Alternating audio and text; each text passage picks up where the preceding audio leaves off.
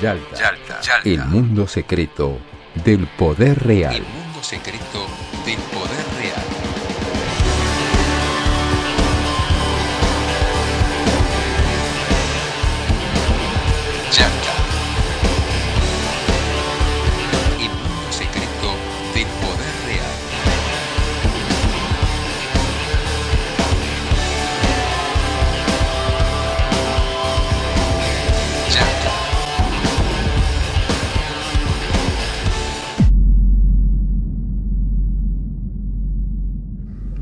Siente mucho la presión de, de la gente, sobre todo el pueblo argentino.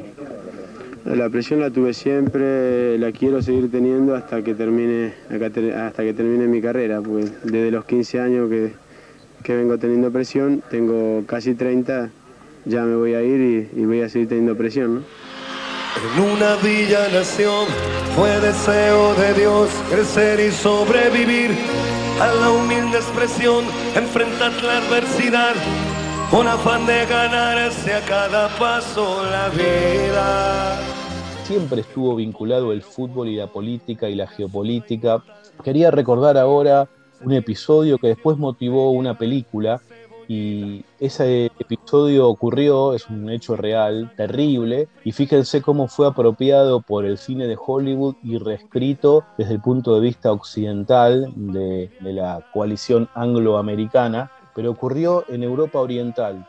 El 9 de agosto de 1942, un equipo de exjugadores en medio de la Segunda Guerra Mundial eh, del FC, o sea, Fútbol Club Dinamo de Kiev de Ucrania, se enfrentó al más potente equipo alemán del momento. Eh, recordemos que en ese momento Ucrania estaba ocupada por el Tercer Reich. El 9 de agosto de 1942 ocurrió este partido y se llamó el Partido de la Muerte. Los jugadores del FC Start, así se llamaba este equipo, que era un, este, digamos, un equipo que se había armado a partir de exjugadores profesionales del Dinamo de Kiev, sabían que tenían que dejarse ganar, porque tenían que demostrar, el partido tenía que demostrar que la raza superior les iba a, bueno, en el resultado a demostrar su superioridad, y que si no se dejaban ganar iban a ser ejecutados. Sin embargo, decidieron ganar el partido y humillaron a los alemanes, dicen las reseñas, para el delirio colectivo de los ucranianos, de los eslavos, que por lo menos en el fútbol les ganaban a los arios que los habían ocupado.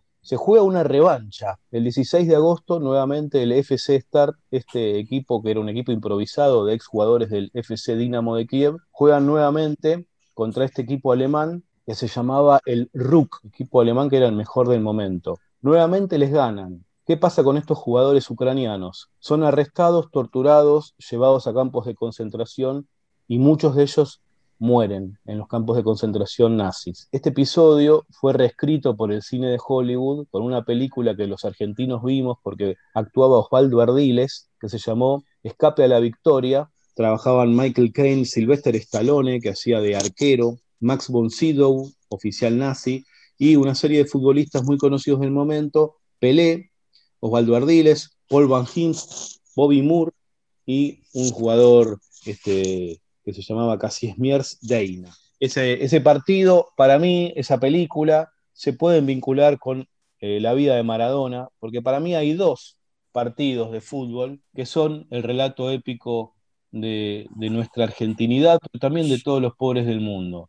Por supuesto que el partido contra Inglaterra, después de haberse, eh, bueno, eh, rendido la Argentina de Galtieri en 1982 y, haber perdido las Islas Malvinas en aquel conflicto del Atlántico Sur, tenía un montón de componentes de reivindicación de las vidas, sobre todo de nuestros este, combatientes, de nuestros veteranos, de nuestros soldados que fueron allí a las islas. Pero después, sin lugar a dudas, para mí, el partido de Argentina-Italia, con Italia organizador del Mundial, para muchos tuvo más épica el partido contra Brasil, pero contra los poderes establecidos ese partido trastocó todos los planes, porque estaba pensado eh, ese Mundial para que lo ganara el organizador, y, y, de hecho me parece que a Diego Maradona muchas de las cosas que le pasaron después de Italia 90 tienen que ver con los vueltos, que no son caramelos, que le pasaron por ese partido. Por eso digo que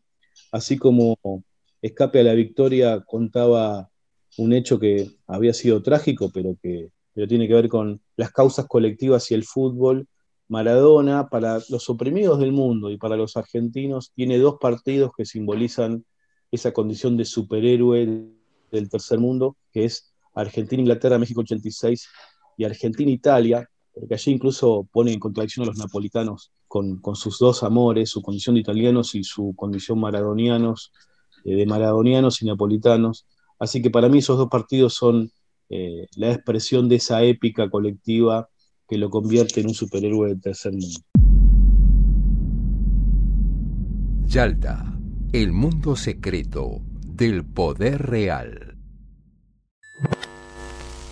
Noi napoletani, quando andiamo a giocare dappertutto, soffriamo il razzismo.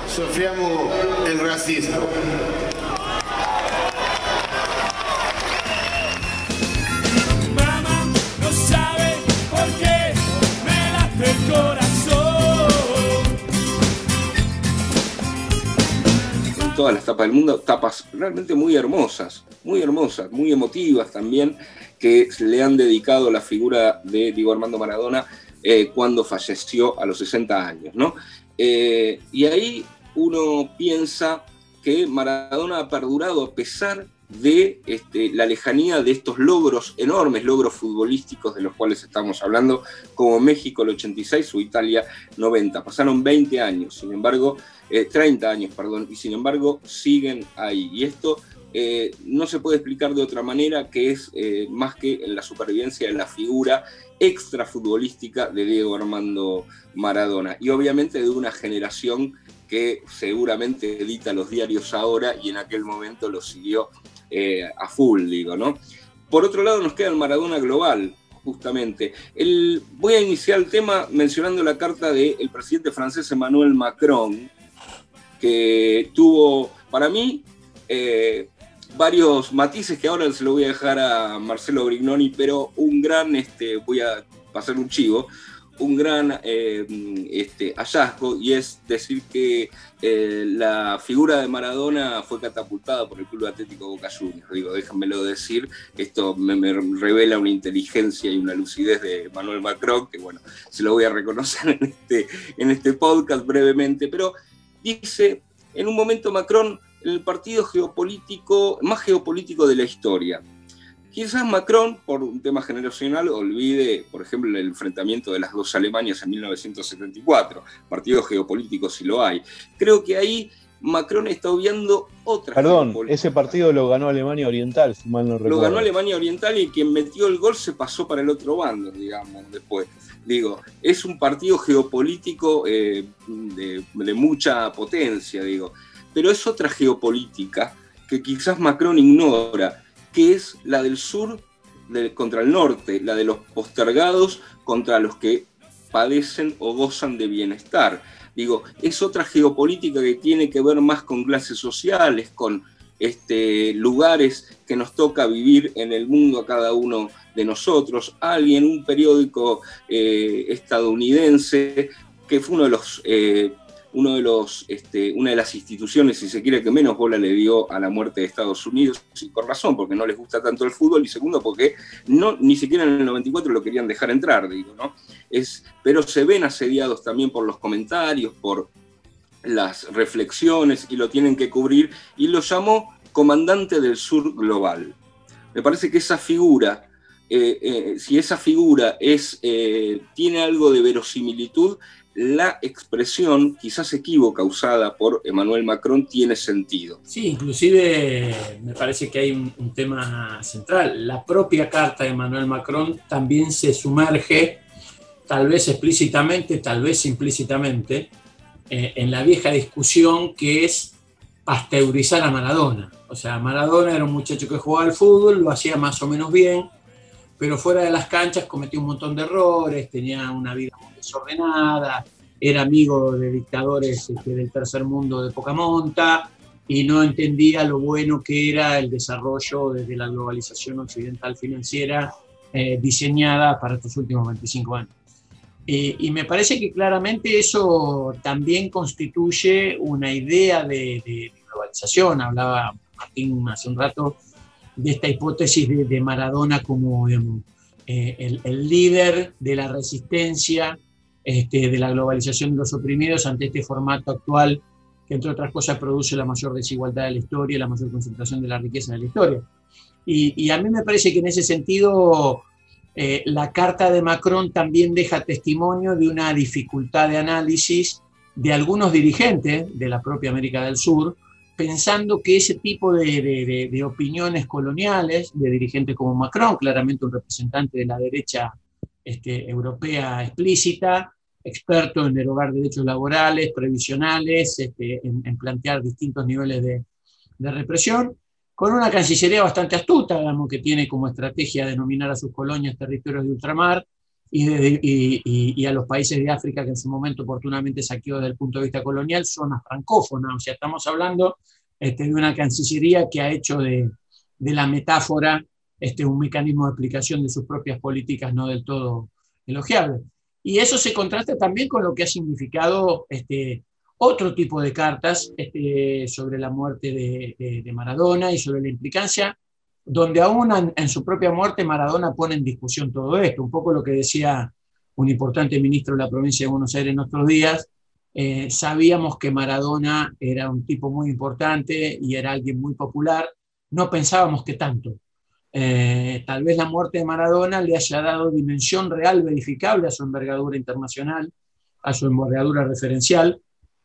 Y claramente cuando uno puede contrastar esta, esta carta de Macron, absolutamente despectiva, eh, absolutamente este, planteada con una pretensión de superioridad intelectual y moral ajena al propio comportamiento de Macron, eh, y uno la contrasta con, con, con, el discurso de Lula sobre la muerte de Maradona, con la reivindicación del perfil político de la muerte del propio Maradona, con la carta de, este, de, Nicolás Maduro lamentando la muerte de un amigo de la Revolución Bolivariana, con las expresiones del presidente de Cuba, con la propia carta enviada por Evo Morales, uno se da cuenta que esta dimensión latente del Maradona antagónico del poder establecido eh, es una dimensión que inclusive trasciende su propia muerte. Digamos, Maradona como, como ícono de resistencia ante las arbitrariedades de esta desigualdad latente por un modelo de, globalización absolutamente excluyente, sigue vigente y me parece que, va a ser una, bandera, digamos, del mismo modo como en su momento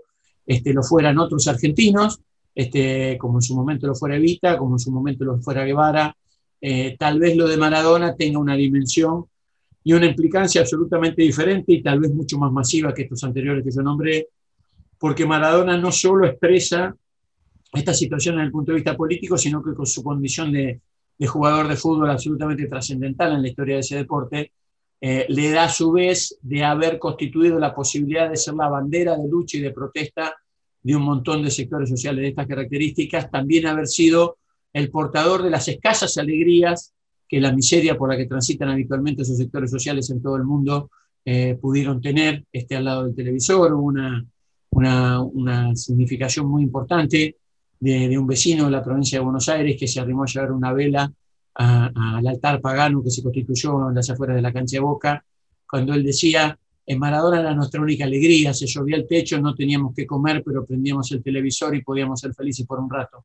Eh, me parece que esto este, es tal vez lo que más molestó, eh, la posibilidad de que digamos, existiera alguien que pudiendo ser un vocero de los opresores haya decidido renunciar a su lugar y tratar de ser un vocero de los oprimidos.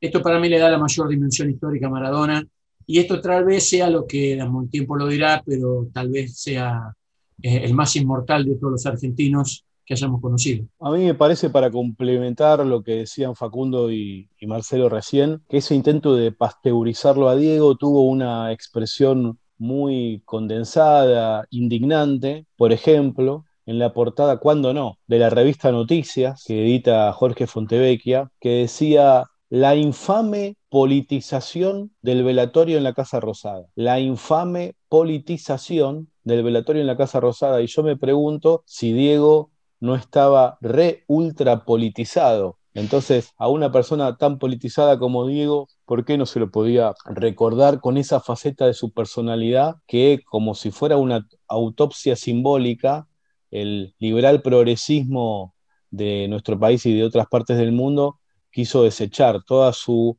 este, sensibilidad con los pobres del mundo, con los oprimidos del mundo, les molestaba mucho. Yo me quiero detener ahora en, algo que fue aludido implícitamente por mis compañeros del podcast, pero yo quiero pensar en dos personalidades magnéticas, muy diferentes en algunos aspectos, pero que estaban o no llamados a encontrarse y a, no sé si influirse mutuamente, pero estoy seguro que una de esas personalidades influyó mucho sobre la otra.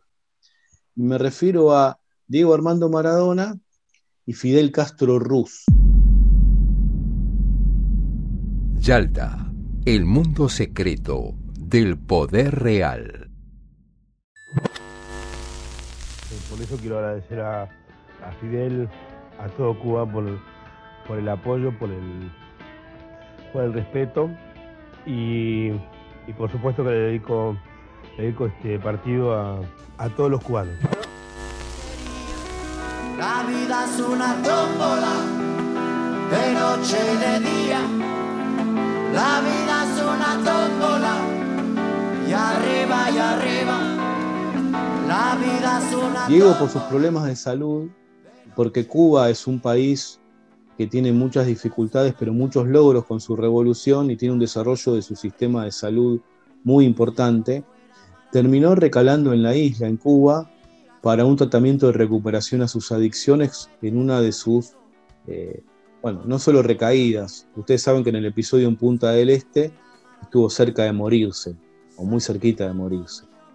Y se va a Cuba, y yo no tengo ninguna duda, algo de información, que puede ser mucha, o, relativamente importante y bastante de análisis me llevan a pensar que lo que pasó allí le terminó dando, eh, no voy a decir doctrina o mirada política, geopolítica, o quizás sí también a Diego, pero Diego ya tenía de manera intuitiva, de manera absolutamente espontánea, vivida eh, en, su propio, en su propio cuero, las injusticias, y, esa capacidad de generar empatía con todos los que sufren en el mundo la discriminación por pobres, sobre todo, con esas injusticias.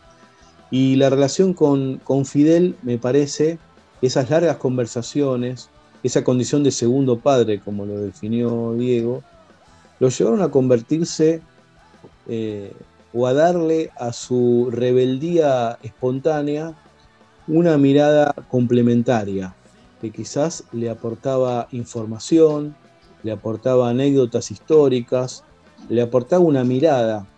¿Hacia dónde? Hacia el antiimperialismo. Yo creo que Diego eh, profundizó su antiimperialismo por la influencia de Fidel, por las conversaciones con Fidel, por su larga estadía en Cuba. De hecho, después, como todos sabemos, eh, si no basta con escucharlo, eh, más allá que muchas veces los protagonistas intentan, eh, no digo que sea el caso, pero se arrogan una centralidad que quizás no tuvieron.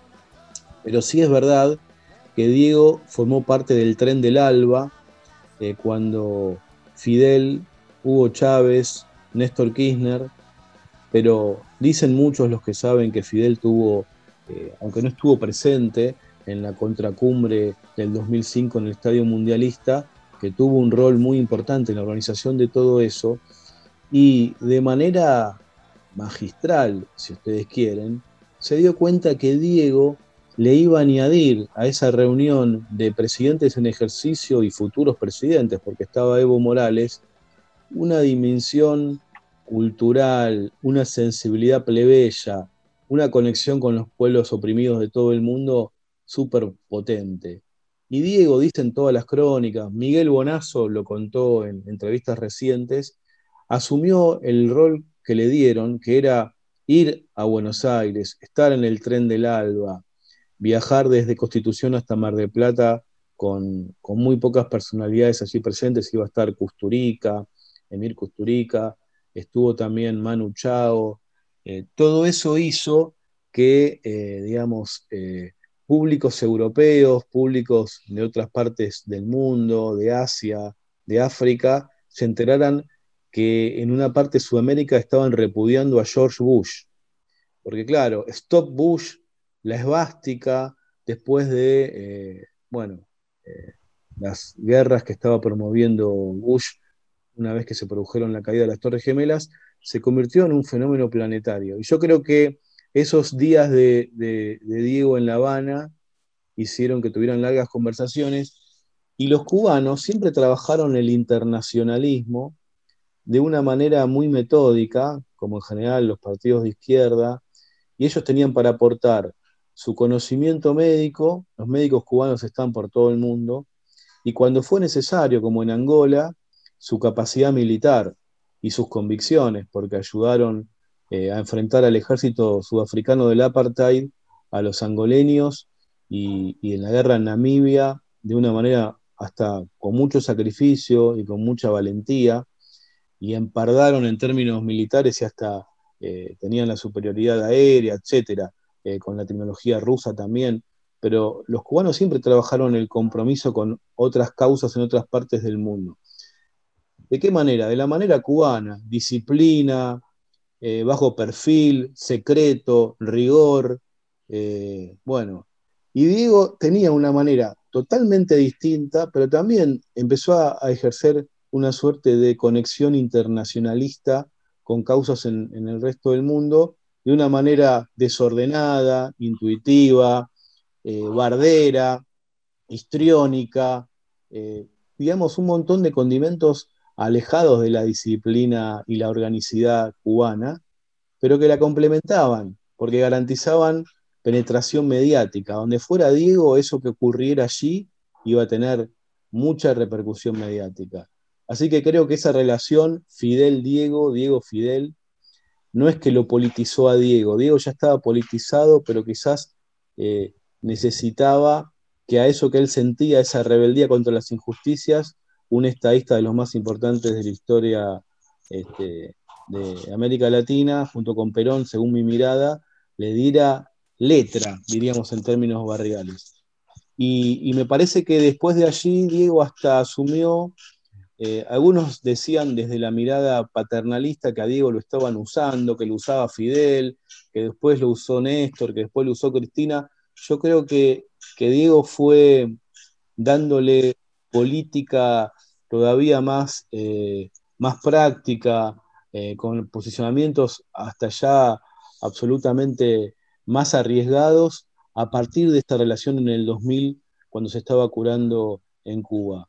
Y para terminar, eh, y esto también es una manera de resignificar las cosas, eh, hay un poema que escribió un detenido desaparecido que está claramente asociado a la figura de Néstor Kirchner, pero si lo escucháramos, lo escribió Joaquín Enrique Areta, y si escucháramos estas palabras, y obviamente que nos lleva claramente a Néstor porque las, las leyó en un acto y, y después al poco tiempo se murió, pero también eh, para mí nos hablan de Diego. Yalta, el mundo secreto del poder real. Quisiera que me recuerden sin llorar ni lamentarme. Quisieran que me recuerden por haber hecho caminos, por haber marcado un rumbo, porque emocioné su alma, porque se sintieron queridos, protegidos y ayudados porque interpreté sus ansias, porque canalicé su amor. Quisiera que me recuerden junto a la risa de los felices, la seguridad de los justos, el sufrimiento de los humildes. Quisiera que me recuerden con piedad por mis errores, con comprensión por mis debilidades, con cariño por mis virtudes. Si no es así, prefiero el olvido, que será el más duro castigo por no cumplir mi deber de hombre. Eh, Diego era un tipo muy incorrecto y tenía mucho humor. Llegó a decir que quería que lo embalsamaran, porque no sé si lo dijo en serio o en joda, porque dijo, van a ser tantas estatuas de mí que por qué no directamente me embalsaman. Además dice, si tienen que reunir a todas mis ex mujeres van a tener que llenar un shopping. O sea, ese era Diego también, tenía un humor desfachatado e incorrecto que lo hacía mágico. Eh, un fenómeno planetario. Diego Armando Maradona, el superhéroe para mí de los pueblos del tercer mundo. No sé cómo eh, habrá querido él que lo recuerden, pero yo creo que Maradona va a ser eh, recordado de, múltiples maneras, porque también tiene múltiples imágenes de sí mismo, múltiples figuras, y hubo múltiples representaciones a lo largo de su trayectoria, pero una, como bien marcaba Martín, como bien marcó Marcelo antes, es segura, es consistente consigo mismo, siempre estuvo de un lado. ¿no? Eh, seguramente... Eh, también nos hablan los argentinos, digo, los argentinos, ¿cuáles son los argentinos más famosos? Hagamos esta pregunta tilinga de todos los medios que se hacen de los medios. ¿Cómo nos miran? ¿Cómo quieren que nos veamos? Seguramente las élites culturales, también las élites económicas, no quieren que nos vean como una persona como Maradona, digamos. Nos quieren ver como eh, alguien que ganó el premio Nobel, un emprendedor, etc. Sin embargo, si uno se pregunta cuáles son los argentinos más famosos en el mundo, digo, Maradona, Evita, Che Guevara, eh, si querés, pongamos Borges, uno de los más conocidos en el mundo, son todos polémicos. El rasgo identitario de lo polémico está en la exportación de condición humana argentina y hay que hacerse cargo un poquito de eso y también quizás celebrarla también. Eh, van a explotar, mientras muchos lo hagan bandera Maradona, otros explotarán sus contradicciones. Pero yo, a mí me parece, en la pregunta, ¿qué pasará con Maradona en el futuro, qué representación, qué reinterpretación, qué fuerza o, o, su contraria tomará Maradona en el futuro, seguramente se convertirá en bandera, como se convirtió en las eh, luchas de, de, París, en una barricada parisina contra la ley de seguridad que impulsa Emmanuel Macron. Seguramente muchos explotarán sus contradicciones, como lo hicieron por ejemplo, diciendo que eh, alguno dijo que Donald Trump se parecía a Maradona porque tienen incontinencia emocional, hablan de los pobres y acumulan fortunas, todas esas cosas, esas contradicciones, que lo único que van a hacer, como toda contradicción, es multiplicar su ascendencia, su gravitación, cada vez más. Este, la pregunta de qué podemos hacer con Maradona? Me suena la pregunta que se hizo la, Libertadora, la fusiladora en realidad en el 55, ¿qué hacemos con el peronismo? ¿Qué hacemos de acá en más con eso? ¿no? Bueno, es una pregunta, será bandera y aquellos que exploten sus contradicciones van a obtener un resultado no deseado. Sí, a mí me parece, Martín, este, terminando que claramente gran parte de los que dicen cuestionar a Maradona por sus errores, en realidad lo cuestionan por sus aciertos. Y, sobre esa discusión sobre la separación del Maradona futbolista y el Maradona personaje y el Maradona vida privada, tal vez la mejor reflexión que yo haya escuchado la hizo Roberto Fontana Rosa cuando consultado por estas contradicciones presuntas de Maradona eh, Roberto Fontana Rosa dijo, yo no tengo nada para opinar de lo que Maradona hizo con su vida, solo tengo que agradecer lo que él hizo con la mía. Me parece que tal vez sea esa, por lo menos en mi opinión, la mejor definición que escuché de quien en mi punto de vista es el argentino más importante de la historia, con sus luces y sus sombras, pero con una situación donde claramente el saldo es un saldo que alumbra el futuro, por lo menos de la utopía de los que menos tienen, para tener una vida un poco mejor que la que han llevado a cabo en estos últimos años. En mi caso yo espero que el tiempo no lo convierta a Diego en una pieza de museo y realmente creo que va a ser un campo de batalla. Eh, ¿Qué va a pasar con Maradona? Que no está dado que vaya a ser bandera, pero muchos vamos a querer que siga siendo bandera que siga siendo la promesa de que se puede ganar y de que se puede ser feliz, pero que se puede ganar y se puede ser feliz para los pobres del tercer mundo. Porque claro, los argentinos le vamos a agradecer siempre a Diego lo que hizo con nuestras vidas por los logros deportivos, pero yo me pregunto qué sensibiliza a un africano, a un pibe de la India que se hace filmar un video imitando el gol que le hizo la Juventus, donde casi no había espacio físico para meter la comba del tiro libre, y, que sensibiliza a un pibe de Bangladesh. Y yo creo que lo que lo sensibiliza es que desde el tercer mundo se le puede ganar al primero, o sea, aunque sea en el fútbol, que se puede ganar, que se puede tener orgullo de lo que uno es y, y que podemos imaginar un mundo más justo. Así que para mí Diego en el futuro va a ser un campo de batalla. Abrazo para todos, abrazo para todas. Nos vemos en el podcast que viene de Yalta con Martín Piqué, Facundo Cardoso y Marcelo Brindisi.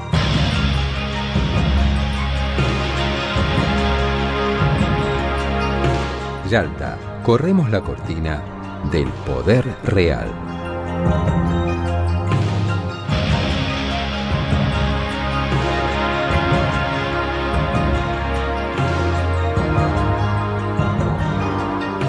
Hacemos Yalta, Marcelo Brignoni, Facundo Cardoso y Martín Piqué.